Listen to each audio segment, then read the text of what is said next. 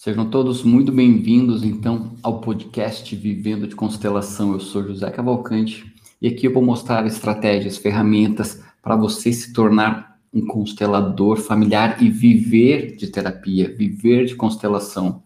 O tema de hoje é como desenvolver confiança para você se tornar um constelador, como ter confiança para você poder constelar. Bom, se você não trabalha com constelação familiar ainda, ou se você pretende trabalhar, primeiro eu preciso te dizer, ou se até mesmo se você não conhece o que é a constelação familiar, eu preciso te dar um, uma explicação breve sobre o que é isso. Explica, a constelação familiar é uma terapia capaz de tratar na origem emocional os problemas, os problemas que envolvem as nossa, a nossa vida em várias esferas, seja na nossa vida pessoal, tem uma, problemas na vida pessoal tem uma origem emocional, tá? Problemas de saúde possuem uma origem emocional. Sintomas, doenças, todas essas questões que envolvem saúde possuem uma origem emocional e a constelação familiar traz essas respostas, possibilita trazer o conhecimento necessário para você abordar na raiz do problema. Da mesma forma, a constelação familiar ajuda pessoas na esfera das relações. E o que é essa esfera das relações? Casamento, sexualidade e família. Nós somos herdeiros daquilo que nós recebemos dos nossos pais, mesmo que você não se dê bem com teu pai, com a tua mãe ou com os teus avós, nós somos herdeiros daquilo que nós recebemos dos nossos antepassados. E quando essa relação nossa com os nossos antepassados não está boa, acontecem problemas nas, nessas esferas que eu estou te falando: esfera do eu, vida pessoal, saúde, sintomas e doenças, esfera das relações, que é sexualidade, família, é, e também na esfera do trabalho, vida profissional, dinheiro, sucesso, abundância e prosperidade. Tudo isso se conecta com a forma como nós vemos e como nós lidamos com os nossos pais. E acontece o seguinte, que muitas pessoas, ou algumas pessoas, têm dificuldade e se sentem é, certa, um pouco inseguras para trabalhar com constelação familiar. Eu vou, a ideia dessa live de hoje é desmistificar um pouco essa, essa, esse conceito, esses conceitos de dificuldade de trabalhar com constelação familiar, porque na verdade é muito simples. A partir do momento que você entende o método, que você entende que a constelação familiar é uma manifestação do inconsciente sendo revelada, literalmente, através do posicionamento dos bonecos, vindo à tona através das cartas terapêuticas que eu vou abordar um pouquinho mais para frente, Literalmente, os problemas do inconsciente, aquilo que a pessoa nem sabe que não sabe, surgem no momento que você coloca os bonecos, posiciona o teu cliente, posiciona os bonecos para você fazer a constelação. E por não saber que é tão simples, muitas pessoas se sentem inseguras, tá? Mas tá tudo bem, é normal a gente se sentir inseguro diante de algo novo, de algo que às vezes ninguém falou como é que deveria ser. E eu entendo que esses motivos são, tem várias origens que, que tornam a insegurança. Um deles é uma é, relacionado às crenças limitantes. Mas o que são essas crenças? São pensamentos, sentimentos, emoções que as pessoas têm em relação a si mesmos. Eu não sou capaz, eu não posso, eu não consigo, é difícil para mim.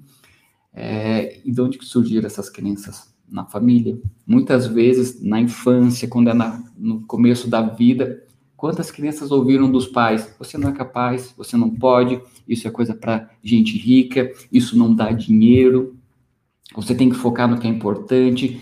Essas palavras, muitas vezes dita com os pais com um intuito, sejam ele bom ou ruim, acaba criando crenças conflitantes, crenças autossabotadoras, e ao longo da vida a pessoa ela vai acreditando nisso, ela vai acreditando que não é capaz, ela vai acreditando que que certas profissões não dão dinheiro, que para dar dinheiro tem que ser profissão X, profissão Y. A pessoa vai acreditando nessas crenças e vai vivendo isso, inclusive crenças de relacionamento.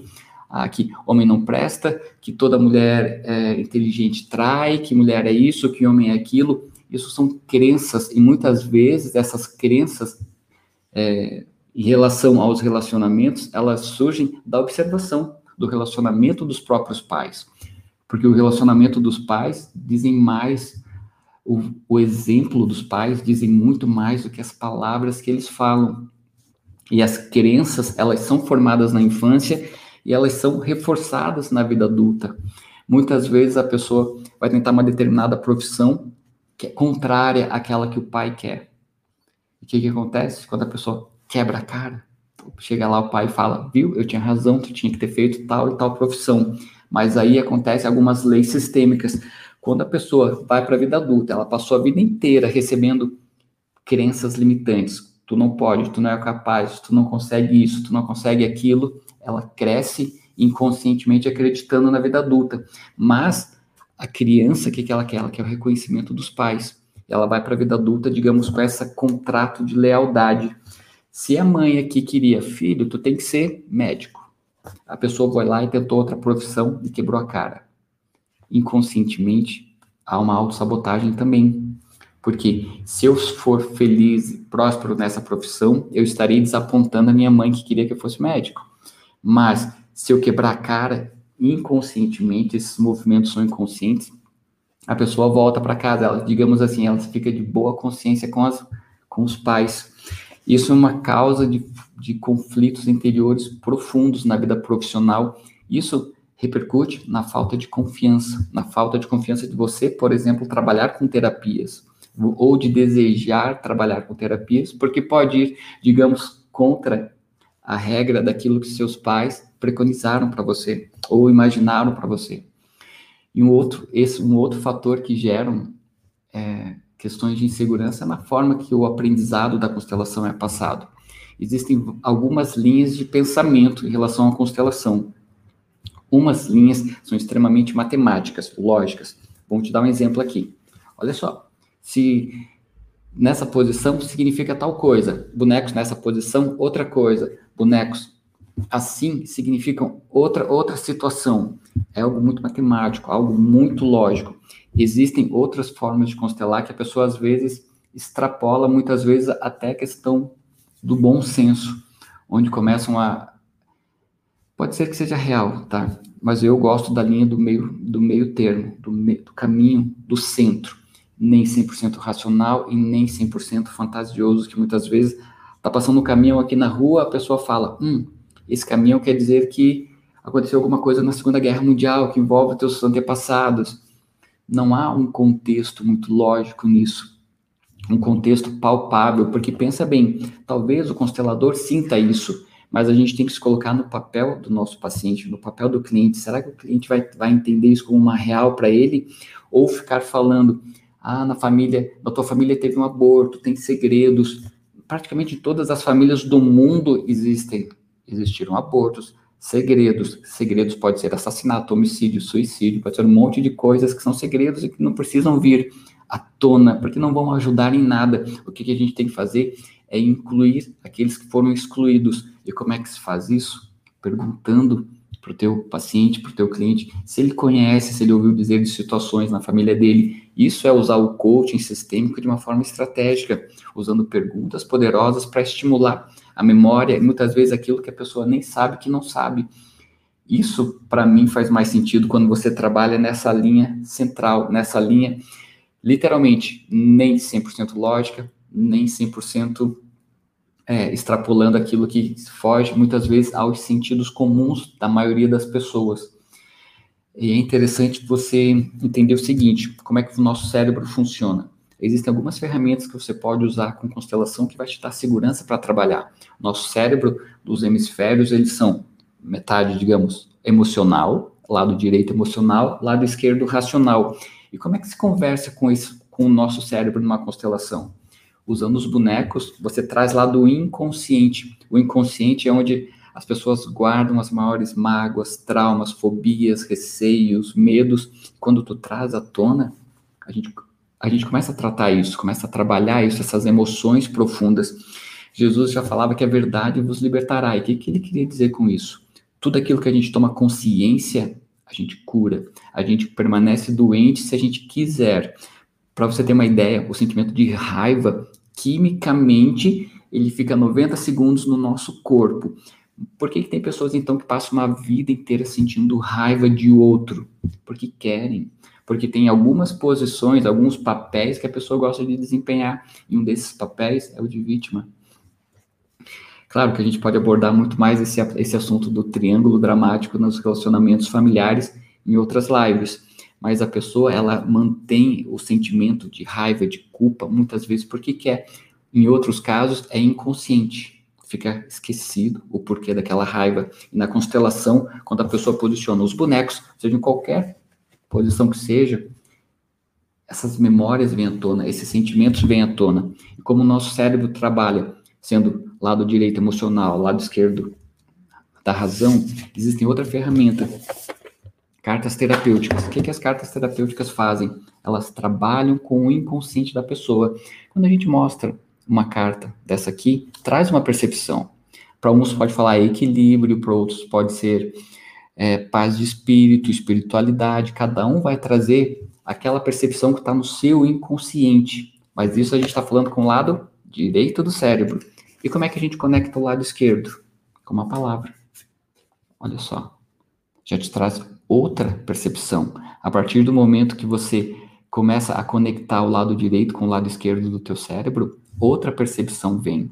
Talvez a pessoa fale, é, realmente, eu fico aflito quando eu penso em acalmar a minha mente, porque eu fui ensinado a ter, a ter pensamentos rápidos, a resolver as coisas de forma rápida nesse exemplo que eu te dei, mas as interpretações são as mais diversas possíveis que a gente consegue extrair numa constelação familiar usando tanto os bonecos como cartas terapêuticas e outra ferramenta maravilhosa são os objetos, objetos do dia a dia.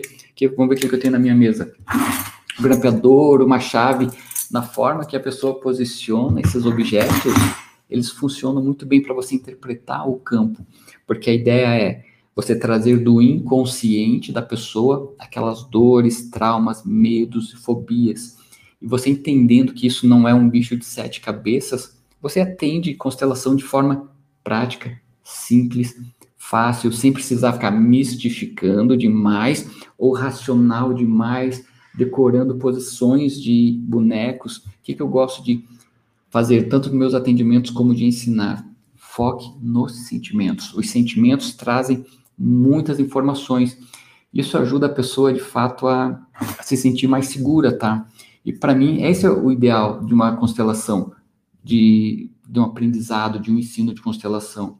É nem ser tão racional e nem só sentir o campo. Muitas vezes, o sentir, ele pode extrapolar para o achismo, para a fantasia. Por isso que eu falo desse equilíbrio entre a razão e a emoção. Você entendendo isso, que tem o um caminho do meio, e o caminho do meio é o caminho relativamente confortável, que te dá uma visão ampla do que tem ao redor, daquilo que pode extrapolar para o lado do achismo, do só sentir. Sentir é fundamental. Cada um tem uma percepção no seu corpo, algumas pessoas têm percepção mais fortes que outras no corpo quando entende que aquela constelação chegou no ápice. É normal ter esse sentir mas também é interessante desenvolver o sentir da terceira inteligência. O que é essa terceira inteligência?